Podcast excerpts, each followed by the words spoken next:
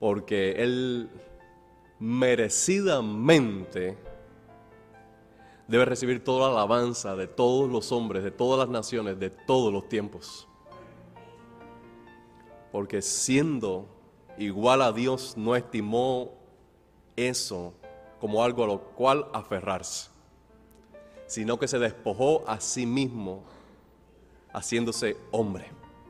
Y estando en la condición de hombre, fue hecho siervo de todos y obediente a Dios hasta la muerte y muerte de cruz.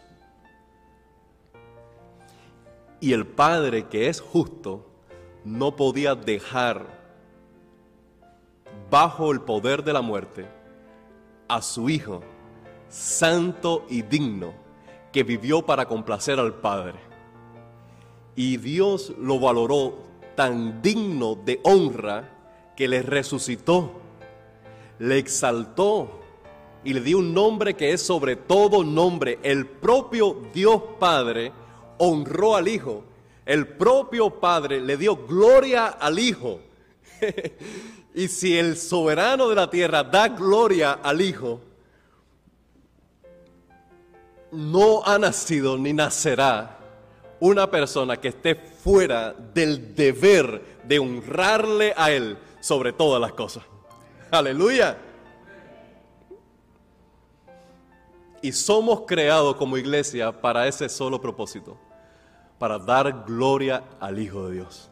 Y por toda la eternidad, Dios exhiba la riqueza de su gracia para con nosotros, que estábamos muertos en delitos y pecados, pero por su grande amor con que nos amó, nos dio vida. Y nos hizo sentar juntamente con Cristo en los lugares celestiales, para que desde ese día en adelante nuestra vida esté guardada en Cristo.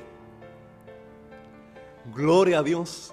Si nosotros, si nosotros empezáramos a enumerar las bendiciones de la gracia de Dios que hemos recibido sin pagar un centavo, solo pagado por Cristo, su vida, muerte y resurrección, ya estaríamos por toda la eternidad contando, y de hecho lo haremos, contando las maravillas de ese Cristo, el tesoro de los cielos.